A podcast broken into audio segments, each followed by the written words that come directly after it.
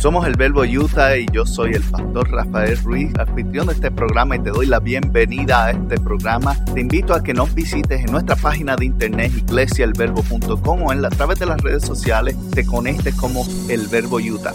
Gracias una vez más por estar con nosotros y espero que nos des la oportunidad, escuches este mensaje y lo disfrutes. Compártelo con alguien más y te puedes suscribir donde quiera que lo conseguiste. Cuando comenzamos esta serie, comenzamos hablando sobre Moisés, comenzamos hablando de esa historia en la cual Moisés se enfrenta al Señor y a Dios que está hablando a través de un arbusto lleno de fuego y le dice, este, yo te he llamado, tengo estos planes para ti en tu vida. Y Moisés le dice, ¿sabes qué?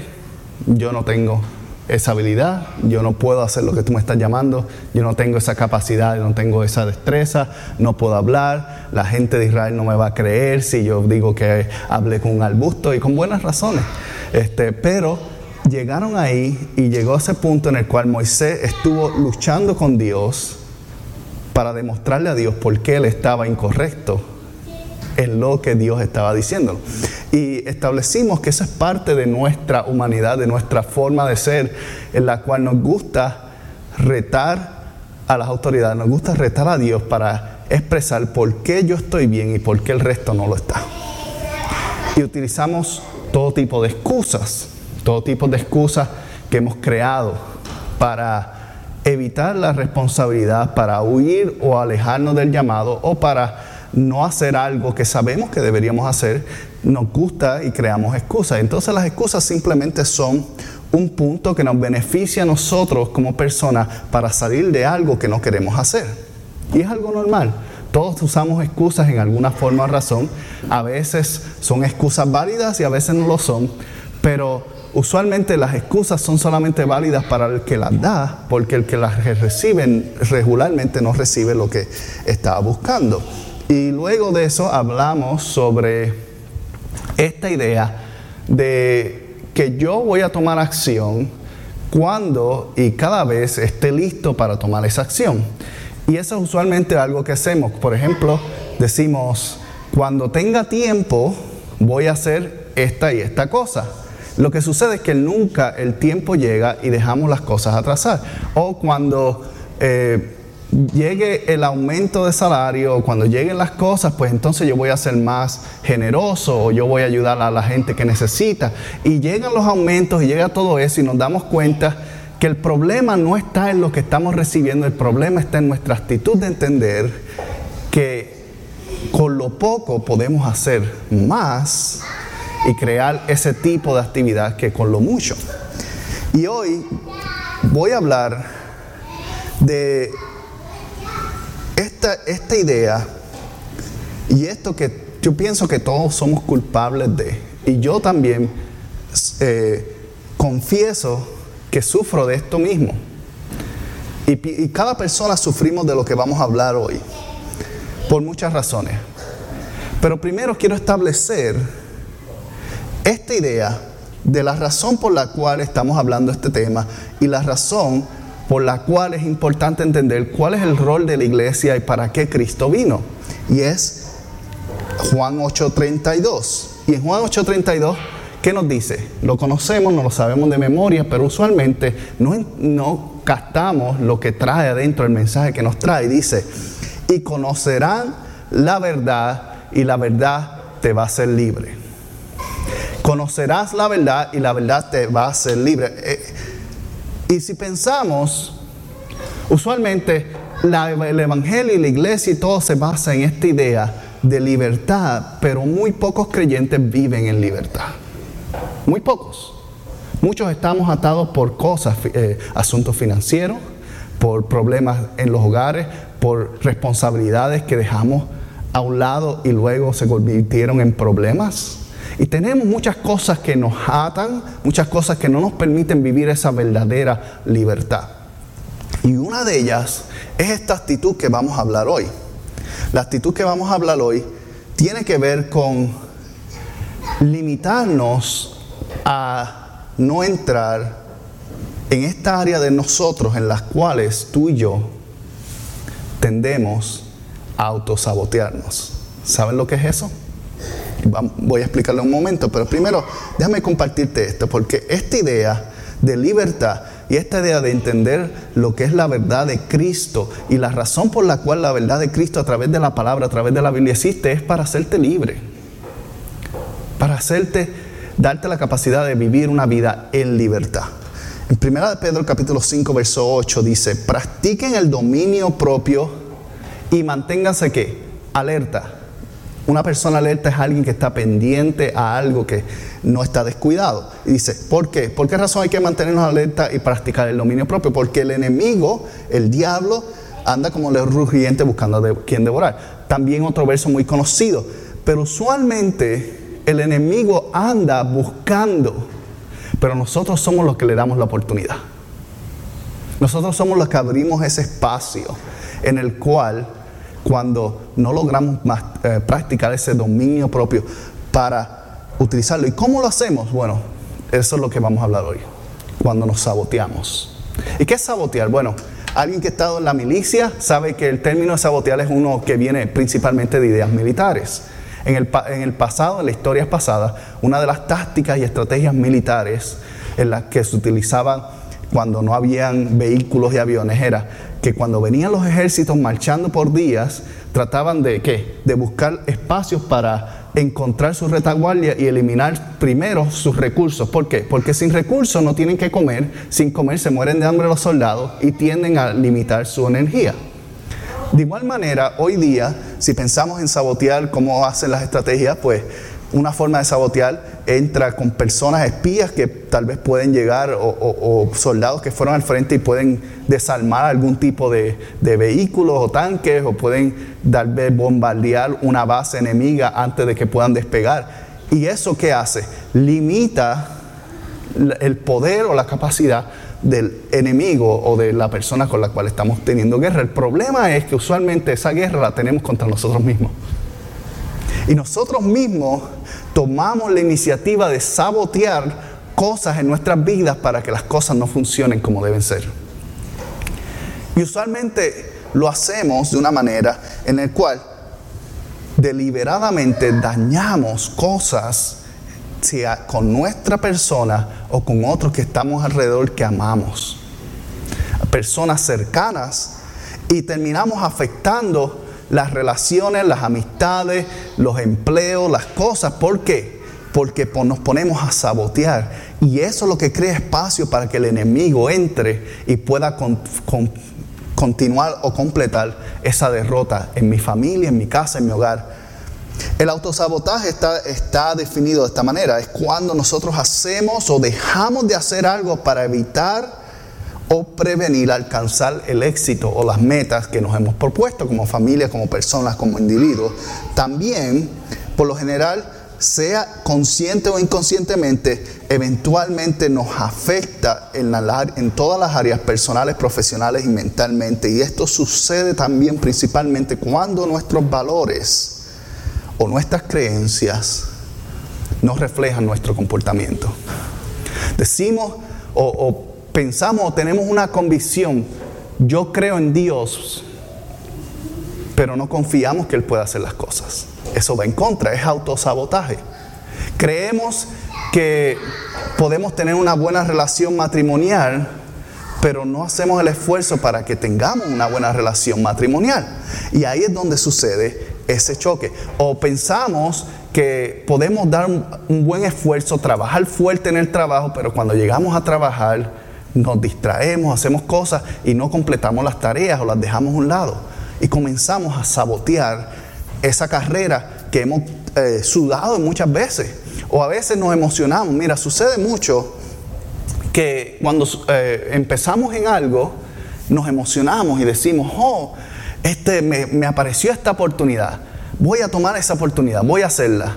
Y de momento comienza a pasar el tiempo y pasan cosas que comienza a ponerlo a un lado. ¿Sabes qué? No voy a hacer esto hoy, voy a hacerlo mañana.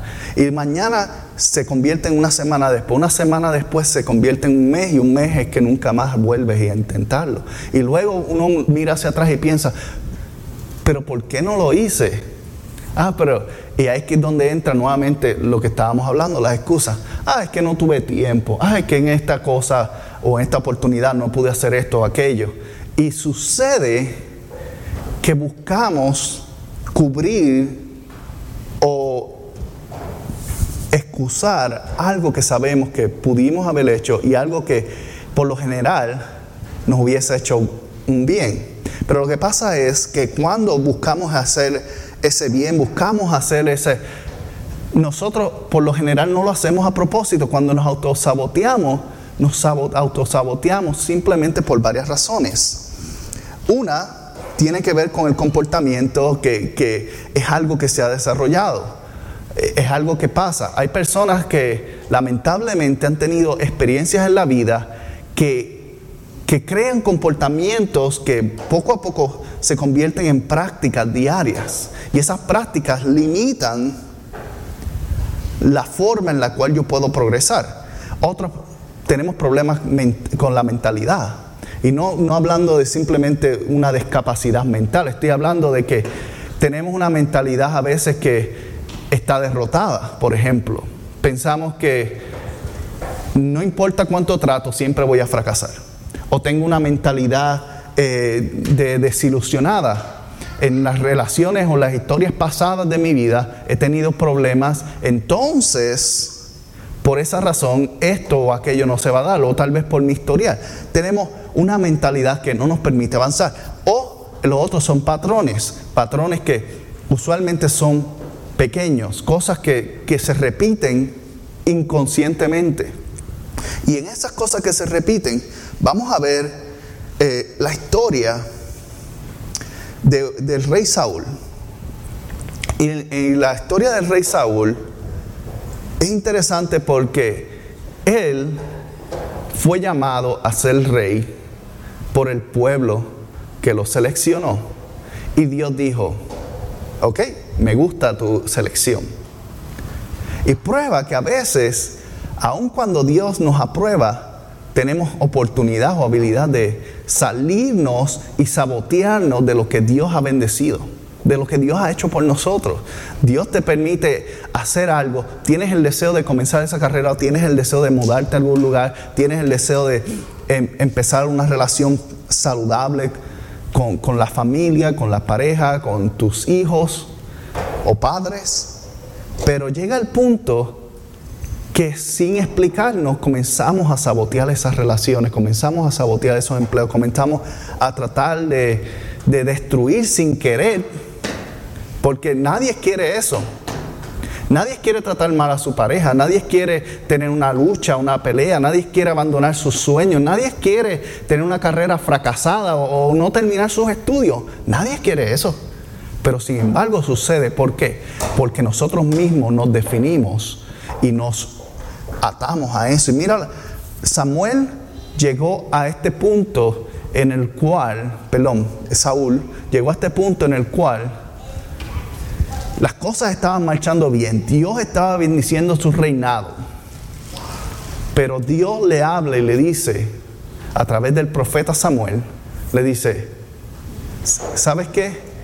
Ten paciencia y espera por por el profeta Samuel a que llegue. Y mira lo que pasa en la historia en Samuel capítulo 13, verso 8 13. Dice, allí Samuel, Saúl estuvo esperando siete días, según el plazo indicado por Samuel, pero este no llegaba. Como los soldados comenzaron a desbandarse, Saúl ordenó y dijo, tráiganme el holocausto y el sacrificio de la comunión. Y él mismo ofreció el holocausto en ese momento Saúl terminaba de celebrar el sacrificio y llegó Samuel. Saúl salió a recibirlo y lo saludó, pero Samuel le reclamó, ¿qué has hecho? Y Saúl le respondió, pues como vi que la gente se desbandaba y que tú no llegabas en el plazo indicado y que los filisteos se habían juntado en mis Micmas, pensé, los filisteos ya están por atacarme en Gilgal y ni siquiera he implorado la ayuda del Señor. Por eso me atreví a ofrecer el holocausto. Te has portado como un necio, le replicó Samuel. No has cumplido el mandato que te dio el Señor tu Dios.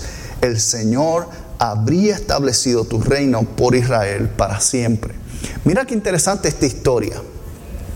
Recibe instrucciones Saúl, hasta el momento todo había estado bien, las cosas habían marchado en su reino, había ganado popularidad, había tenido sus eh, eh, descendientes, sus hijos, estaba seguro en sí mismo. Pero un momento, en un día, ¿qué hizo? Dudó, dudó de lo que Dios iba a hacer. Y nosotros nos pasa eso. Nosotros dudamos de lo que el Señor va a hacer. Nosotros dudamos y comenzamos a, demostrar formas en las cuales saboteamos lo que Dios ha hecho en nuestras vidas. Dañamos en lo que tenemos en el interior.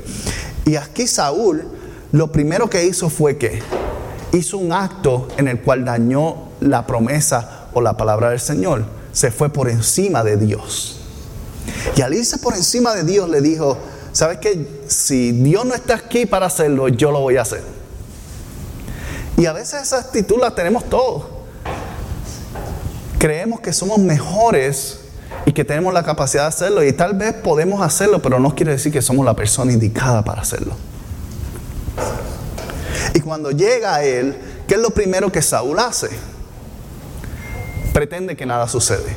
Porque una de las cosas que tú y yo hacemos cuando estamos saboteándonos es que ignoramos las marcas, ignoramos las cosas, las señales que están diciendo, hey, estás haciendo algo mal. Y él comenzó a ignorar, él pretendió que nada pasó, salió a saludarlo, como que pues aquí, no harm, no foul, todo bien. Todo bien. Salió, salió allá.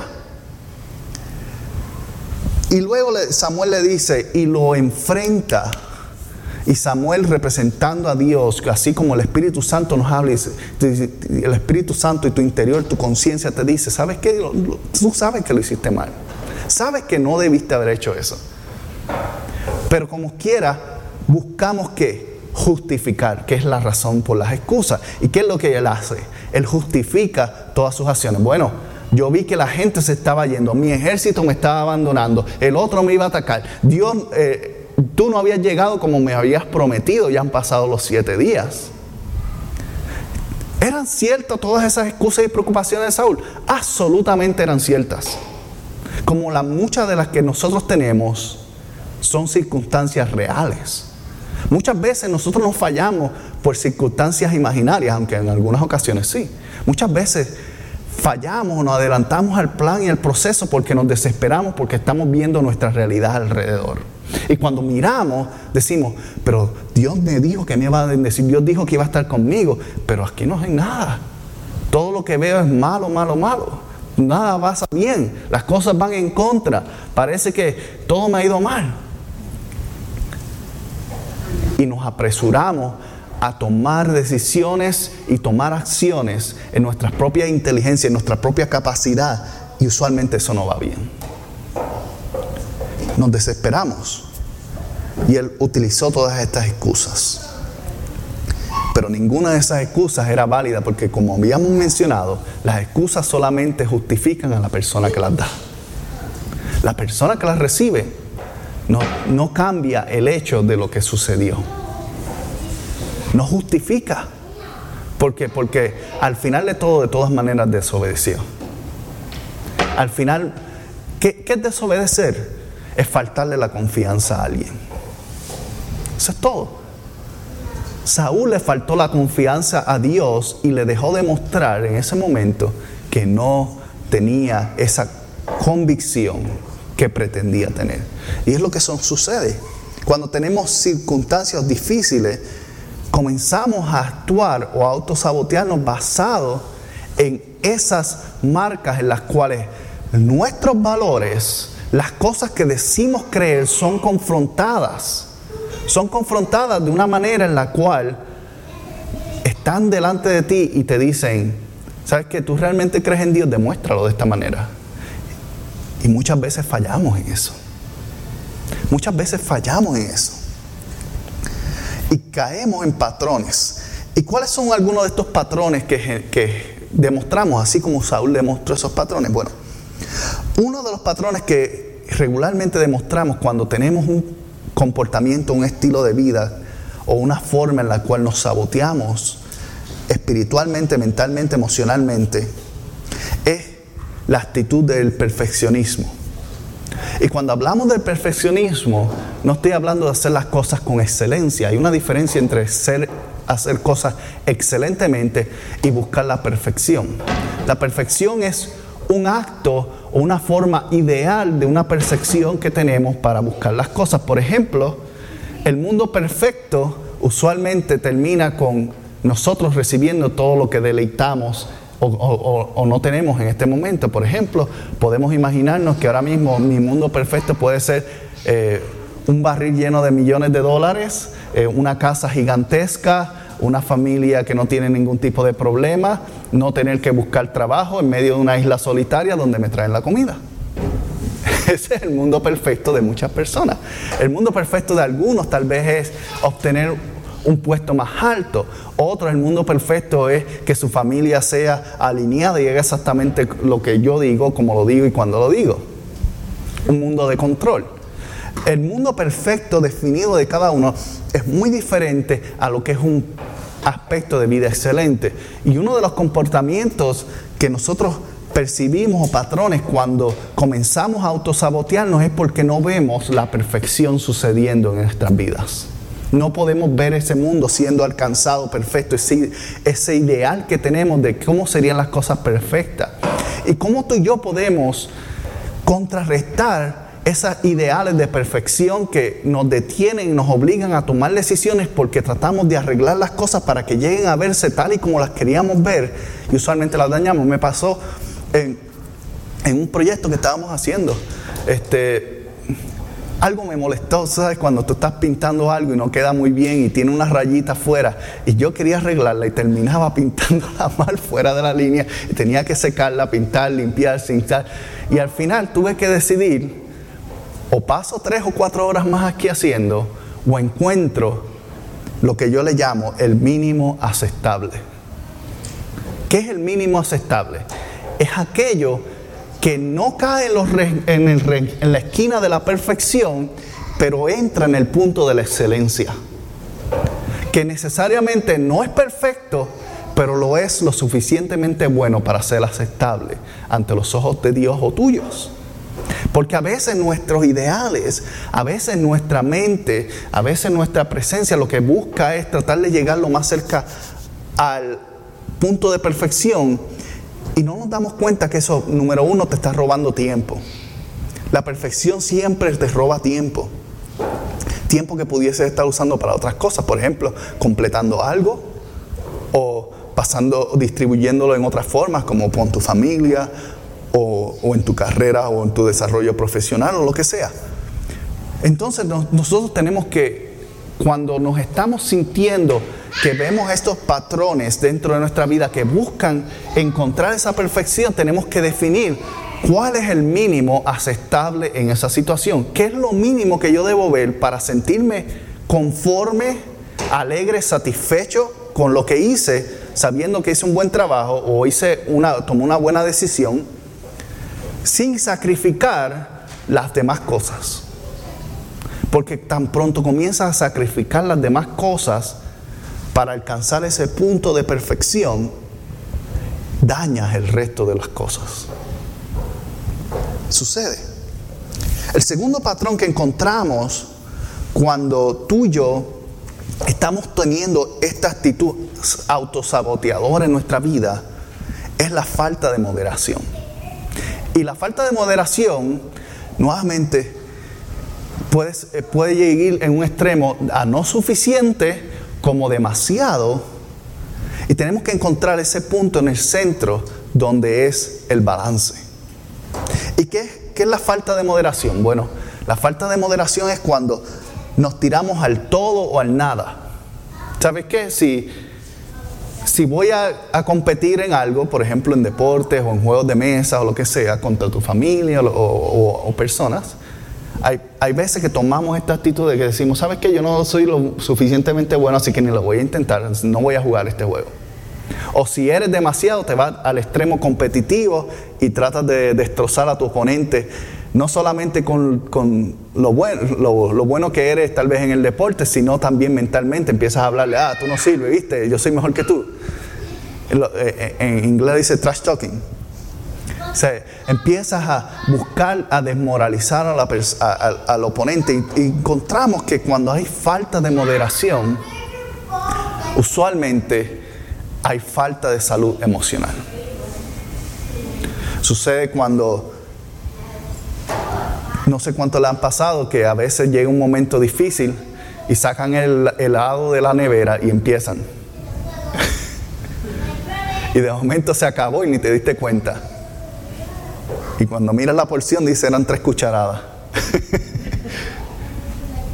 Nos pasa cuando llegamos a un punto en el cual tenemos cosas difíciles de, de trabajar, nos saboteamos. Y una de ellas es la falta de moderación. No sabemos balancear eso. Entonces, ¿cómo tú y yo podemos contrarrestar cuando comenzamos a ver esos patrones que se levantan, que nos estamos yendo a extremos constantemente? Por ejemplo, algo que no te molestaba, ahora te, te de ir inmediato. O algo que tú no veías como un problema, ahora es un problema gigantesco. O cuando alguien te responde, tú le respondes agresivamente de vuelta. Todos esos son señales de que hay algo en ti que necesitamos trabajar. Y eso, la única forma de tú controlar, tú contrarrestar la falta de moderación es estableciendo límites en tu vida. Por ejemplo, y esto tiene que ver con disciplina. El establecer límites es decir, ok, nuevamente, ¿qué es aceptable en mi vida? Y creas esta marca ¿Para qué es la marca? Para avisarte que cuando te estás pasando de ella hay algo que necesitas revisar en tu interior. No siempre la marca te va a detener. ¿Por qué? Porque es libre albedrío. Tú puedes decidir tirarte por el barranco. Nadie te va a detener. Pero la esquina del barranco está ahí, o del borde, de, para avisarte, y no pases de este punto. Y la idea es que cuando tú llegas a esos precipicio, esos puntos en tu vida en el cual tú sabes que no debes cruzar, cuando tú estés cerca de eso, te avisa a tu interior y te dice, estás demasiado cerca, amárrate un poco más, acércate al centro, busca qué es lo que te está impulsando a tomar eso a, a ese extremo. Crea esos límites para controlar, para descubrir, para marcar en tu vida y en mi vida que necesitamos trabajar es como una señal. Si tú quieres controlar la falta de moderación en tu vida, marca, indica claramente cuáles son los límites que tú no quieres pasar. Si por ejemplo estás teniendo problemas de salud, por ejemplo, y sabes que deberías estar comiendo cierto tipo de dieta y, abandonar ciertas cosas, pues para evitar esa tentación y irte por encima, marca porciones divídelo, no sé, compra unas Ziplocs y divide. Hoy solamente voy a comerme estas tres galletitas, no voy a comer esas cinco que siempre me como para controlar el azúcar.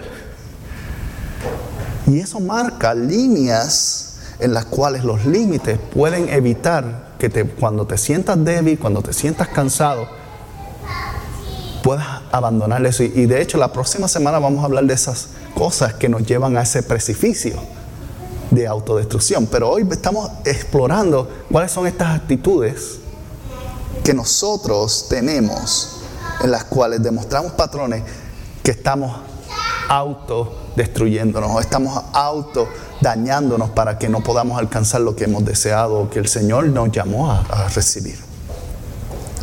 La tercera forma en la cual tú y yo descubrimos un patrón que nos lleva al autosaboteaje es el agotamiento.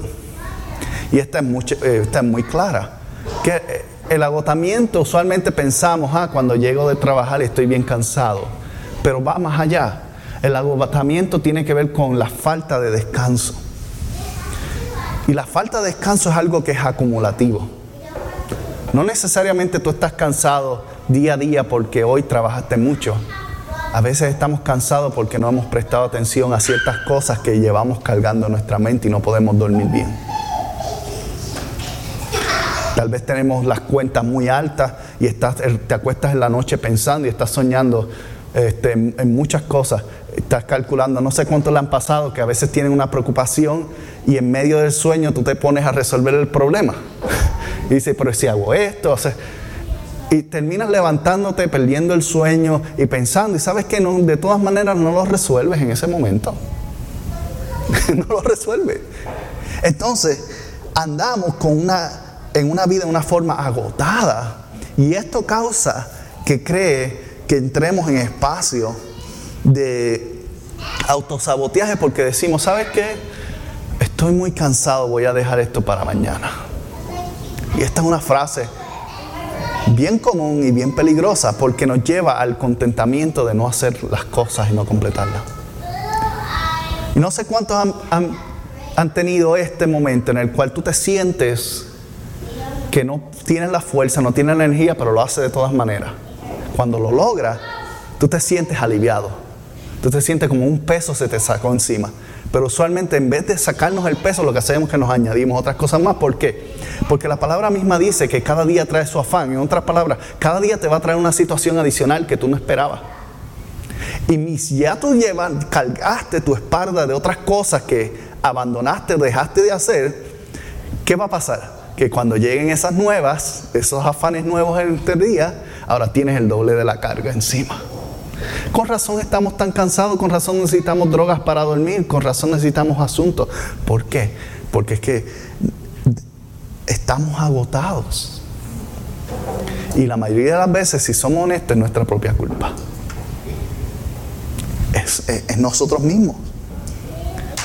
El Señor ha prometido traernos descanso. De hecho, en su palabra Él dice, ven a mí todo el que está agotado, cansado pon tus cargas en mí y yo te voy a ayudar a descansar. Pero por lo general nosotros cargamos nuestras propias cargas y ahí es donde está el problema. Ahí está donde le estamos diciendo al Señor, no confío lo suficiente en ti para darte mis cargas y yo las cargo. Y terminamos agotados. Por ende, terminamos saboteando las relaciones, las amistades, las cosas, porque, porque cuando tú estás cansado, tú no tienes paciencia. Cuando tú estás cansado, tú te enojas más a menudo. Cuando estás cansado, no, quieres esperar. ¿Qué hizo Saúl? Saúl? Llevaba siete días. Siete días con preocupación. ¿Y si no llega el, el sacerdote? ¿Y si el ejército me ataca? ¿Y si mi ejército se va? ¿Y sabes qué pasó en el séptimo día? Todas esas cosas se convirtieron en realidad. O al menos él percibió que eran verdad. El otro ejército se estaba moviendo, el de él estaba diciendo, ¿sabes qué? Bye. Y el sacerdote no acaba de llegar. Estaba cansado. Y el cansancio lo obligó a hacer algo que no debía haber hecho en el primer lugar. Y es lo que nos pasa a nosotros cuando estamos agotados emocionalmente, mentalmente y físicamente. Entonces tenemos que encontrar cómo tener un descanso en el cual podamos resolver las cosas que tenemos en mente frente para que podamos descansar. Y cuando no podamos resolverlas, cuando no has podido, mira, ponlas en las manos de Dios. Ponlas en las manos de Dios. Porque no importa cuántas veces tú te levantes por la noche, no se va a resolver. No importa cuántas veces le des maquinación en tu mente, no vas a poder arreglarlas en ese instante. Hay cosas que simplemente requieren tiempo. Y tiempo requiere paciencia. Y para que tú puedas estar listo en eso, tienes que estar ágil. Y nunca estamos ágiles cuando estamos agotados. ¿Quién ha visto cualquier tipo de competencia de deporte? Cuando tú ves a un equipo que está agotado, el otro lo barre. ¿Por qué? Porque no estaban listos, no están preparados para eso. Y es lo que pasa cuando estamos cansados cuando estamos agotados, no estamos listos para enfrentar lo que viene. Y esa es un patrón, una forma en la cual tú y yo terminamos saboteándonos. La otra es la procrastinación y esta es bastante común. Eh, lo mismo, dejándolo para mañana o dejándolo para luego o evitando cosas. Principalmente procrastinamos cuando vemos algo que realmente no queríamos hacer o no queríamos tener. Viene de, ese punto de evitar o evadir responsabilidades. Y el principio de la libertad es conocer y entender que la responsabilidad, lo que nos toca hacer, tenemos que hacerlo. De lo contrario, nunca vamos a ser libres de eso. Podemos huir, pero siempre nos, nos va a alcanzar. Ya sea porque alguien lo trae o porque mi conciencia nunca descansa de eso. Muchos de nosotros andamos buscando, añorando la libertad, pero nuestra conciencia cargamos. Pero tú te acuerdas lo que hiciste el día tal hace tantos años. Y uno amortigua eso a veces, lo apacigua diciendo, no, pero es que ya yo no soy así, pero es que no. No, no, ya tú fuiste libre de eso. Pero tienes que creer que la libertad de Cristo lo hizo a través del perdón de los pecados, a través de su sangre. Pero tendemos a caer en patrones de procrastinación, de huir, de empujar hacia atrás. ¿Por qué? Porque no queremos o no tenemos la oportunidad para hacerlo. Y una forma de tú luchar, especialmente eh, para la procrastinación en cuestión hoy día que, que tenemos tantas distracciones, mientras ha avanzado, las distracciones han aumentado en la vida. Ahora tienes un teléfono que tiene toda tu vida adentro, social, económica, tu teléfono carga tu banco, tu teléfono carga tus cuentas de crédito, tu teléfono carga todas tus amistades y relaciones, sea por redes sociales o sea por mensajes de texto, lo que sea. Entonces tú tienes todas esas distracciones, un mundo completo, un universo completo realmente en tu teléfono.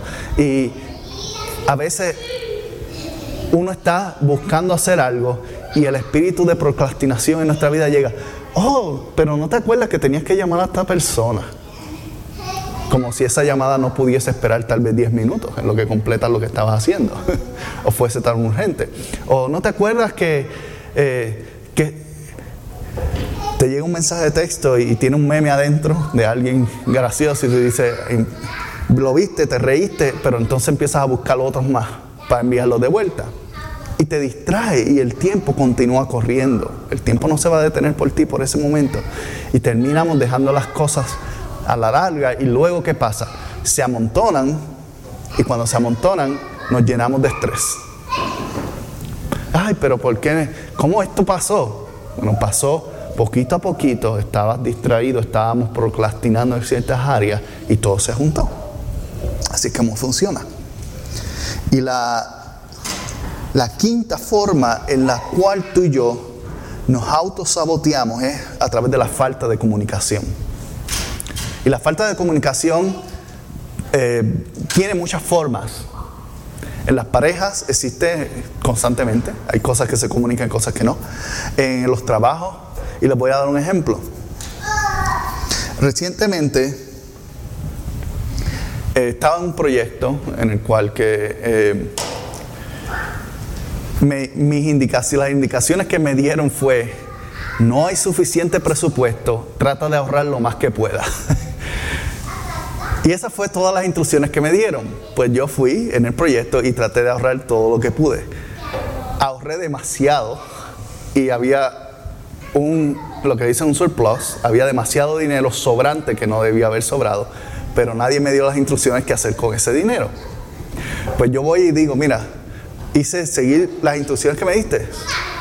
Te ahorré todo este dinero, busqué estos descuentos, conseguí estas donaciones, hice todo lo que necesitaba para ahorrarte el dinero porque tú dijiste que hacía falta. Entonces la persona me dice, no, tenías que gastarle esta. y yo, oh, ok, pues, pues voy a gastarlo, está bien. Voy a, voy a hacer unas compras adicionales, voy a, voy a llevarle eso a trabajo con escuelas. Voy a hacer una escuela, preguntar a la directora de la escuela qué más necesita y le llevo unos, porque siempre las escuelas necesitan cosas, eh, papeles, libros, te diga. Y digo, pues él se lo comentó a otra persona y la otra persona ideó hacer un trabajo de pintura en la escuela, pero no me lo comunicó a mí que soy la persona encargada del presupuesto. Y fue hizo los arreglos con un contratista para traer unos pintores a la escuela. Mientras tanto, yo estoy haciendo arreglos para hacer estas compras. Nadie se está comunicando. una desconexión. Hablas, la, la, jefa de otra directora y otro director hacen sus acuerdos con este otro director, persona de arquitecto. Bueno, la historia es que esta persona que está organizando las pinturas me llama y me, me pregunta, ¿cuándo podemos ir a, pintar a la escuela? Y yo le digo, ah, um, ¿de qué tú estás hablando? Falta de comunicación. Y me, explica lo que pasó, toda esta historia. Y yo le digo, ah, yo no sabía eso. Nadie me dijo esto, yo estoy listo para hacer estas compras. Ok, bueno, si eso es lo que quieres hacer, pues vamos a irnos por tu ruta. Entonces, pero eh, mientras tanto, déjame consultar con la escuela para asegurarnos que eso ellos quieren, ¿verdad? Contacto a la escuela, la escuela me dice que no. Yo voy a donde su supervisor y le digo, la escuela dijo que no, vamos a movernos con esto. El supervisor de ellos aprueban.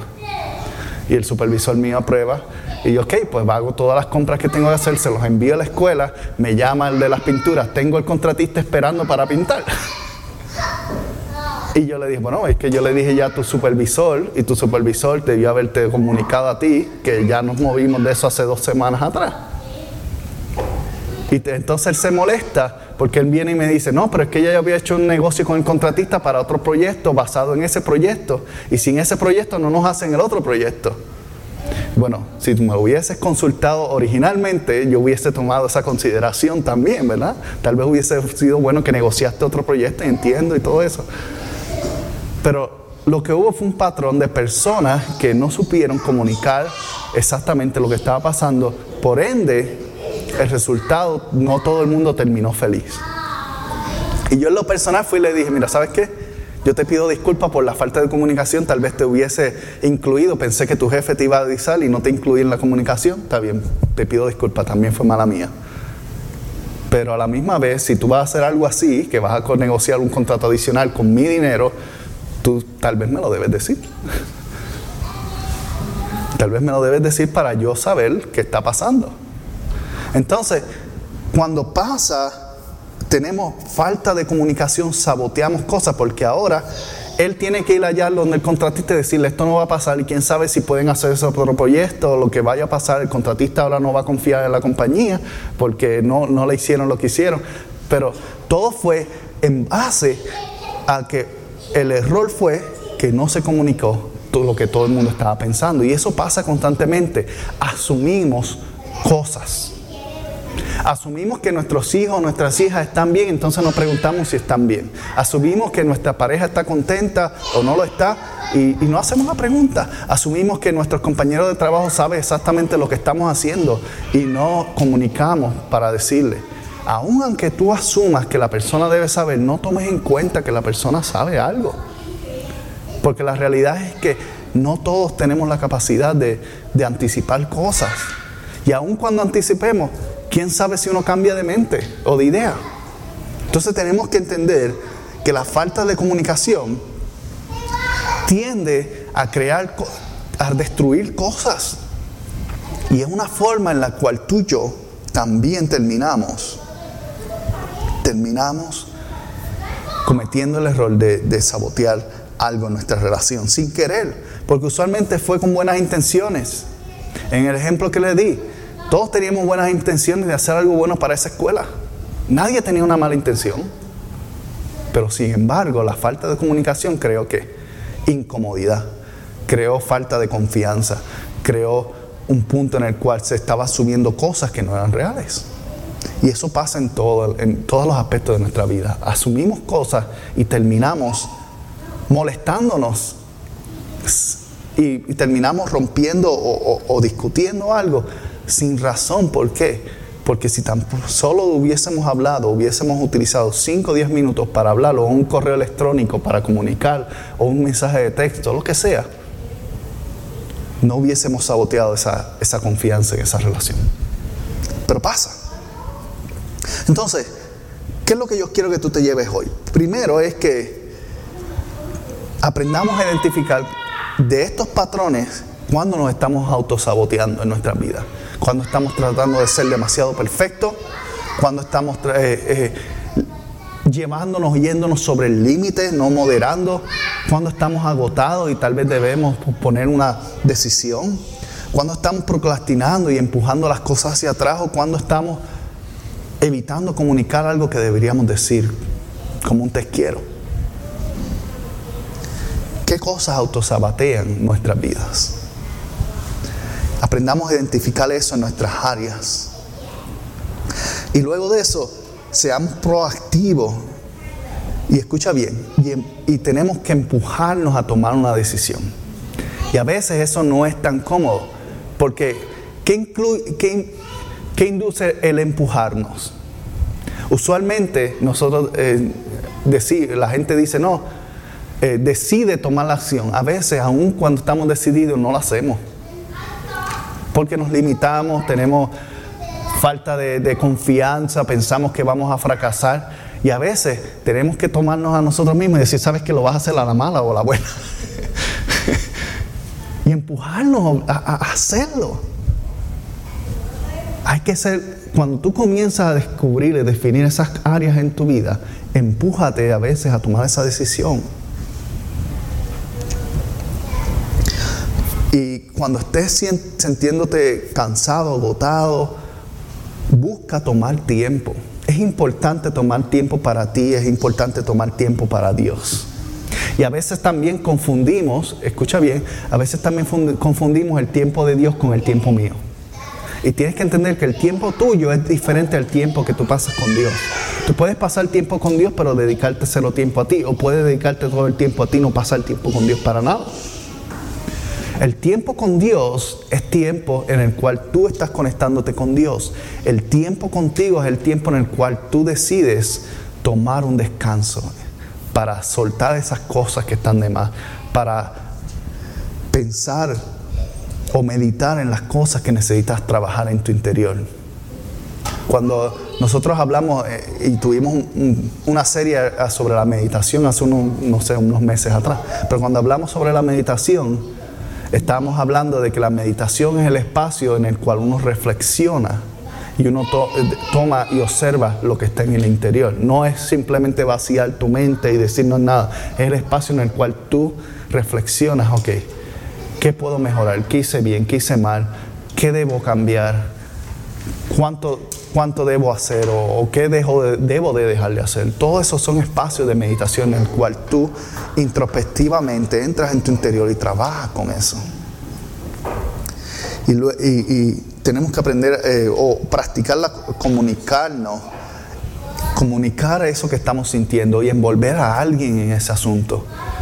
A veces tratamos de caminar las cosas solos porque decimos, no queremos, no quiero meter esa presión en esta persona. O hay veces que pensamos o hemos visto que la otra persona no es capaz. Hay personas que no son capaces de manejar las cosas que tenemos que decirle. Hay veces que si tú le dices, estoy teniendo problemas, a veces la pareja o, la persona cercana se ponen en, en Pero ¿por qué tenemos ese problema? ¿Y qué va a pasar? Y hay veces que esa comunicación no funciona y lo que trae es más estrés de vuelta. Entonces tienes que encontrar, tal vez a veces hay cosas que necesitas comunicárselo a una persona que esté espiritualmente fuerte o, un amigo o alguien que tú te puedas sentar y te diga, ¿sabes qué? Yo he pasado lo mismo o, he visto a esta persona, ¿cómo te puedo ayudar? O la palabra dice esto. Pero hay veces que, que imponer, la, eh, imponer una preocupación en alguien crea más carga que esto. Entonces busca a alguien, envuelve a alguien en la situación que no va a recibir ese peso, que te pueda hablar claramente y darte dirección. ¿Para qué? Para que puedas, puedas moverte hacia adelante, pero tienes que comunicárselo a alguien, tienes que hablarlo. Si estás teniendo estos patrones, háblalo con alguien, porque esa persona es capaz de, de darte oído a veces el único problema que tenemos en no hacer algo es porque lo tratamos de hacer solos. Tratamos de, evitar hacer algo o, romper adicciones y lo tratamos de hacer solos. Digo, no, no, yo lo puedo hacer. Dios está conmigo. Sí, Dios está contigo. Pero también hay otras personas que te pueden ayudar. Cuando te sientas débil, te pueden ayudar a levantarte cuando sientas medio que estás cogiendo de algo, te pueden poner el brazo, sabes que caminamos juntos. Date la oportunidad a tener una buena relación con alguien. Y cuando tú veas Cuando tú veas especialmente esto, la nota principal de, de cuando nos estamos saboteando es cuando vemos que nuestros valores están siendo violados por nosotros mismos. Las cosas que has creído o que son fundamentalmente en ti, terminamos rompiéndolas por una u otra forma o razón. Y cuando tú ves eso, esa es la marca más grande. Entonces, mantente en lo que has creído. Si has creído que evitar esto es bueno, evítalo. Si has pensado en hacer o deshacer o no hacer algo, pues hazlo o no lo hagas, pero tan pronto empiezas a romper un valor, y ese valor deja de ser parte de ti, aún por más que tú pienses que lo creas. Si tú crees que tienes fe en Dios, pero no practicas la fe, no tienes fe en Dios. Si tú crees que todo el mundo debe dejar de mentir, pero practicas la mentira, no crees que la no piensas que la mentira es mala. Entonces, tienes que entender que cuando estás rompiendo esos valores, esas creencias, esas cosas que tú mismo dices profesar que crees, estás en peligro. Ten cuidado. Camina hacia atrás. Observa. Porque mira lo que dice 1 de Juan capítulo 5, 4 y con este verso cerramos. Dice, todo el que ha nacido de Dios, ¿qué debe hacer? Debe vencer al mundo. Pero no siempre es así. ¿Por qué? Porque es la victoria que vence al mundo cuál? Es nuestra fe. Y no, la razón por la que no siempre se da ese resultado es porque faltamos en esa fe. En otras palabras, dejamos de practicar lo que decimos que hemos creído. Dejamos de vivir aquello por lo cual hemos profesado.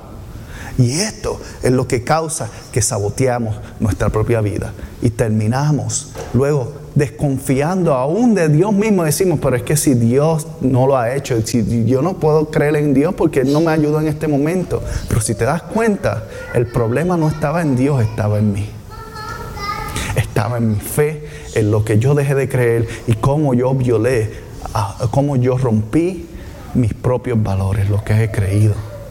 Pero el Señor, hoy, hoy el Señor te dice, como dijo al principio, conoces la verdad. La verdad te va a hacer libre. Te toca a ti a mí dejarla que nos haga libre. Permitirle que lo que Él nos entregó, que esto, que tratamos de vivir, aguantar y, y practicar diariamente, si lo vives, serás libre. De lo contrario, tendrás que luchar contra todos estos patrones regularmente. Pero yo sigo creyendo de que tú y yo, como Él nos dijo, podemos vencer al mundo, podemos vencer eso que está ahí, podemos vencer lo que está en nuestro interior, si tan solo creemos. Si te gustó este programa o quieres saber más sobre la iglesia El Verbo en Ogden, Utah, te invitamos a que visites nuestra página iglesiaelverbo.com o puedes comunicarte con nosotros a través de mi correo electrónico pastor@iglesialverbo.com. Gracias por haber sido parte y si no te has suscrito, recuerda suscribirte y dejarnos también un buen comentario. Puedes suscribirte en iTunes, en Google Play o donde quiera que conseguiste este programa o podcast. Muchas bendiciones para todos y nos veremos la próxima semana.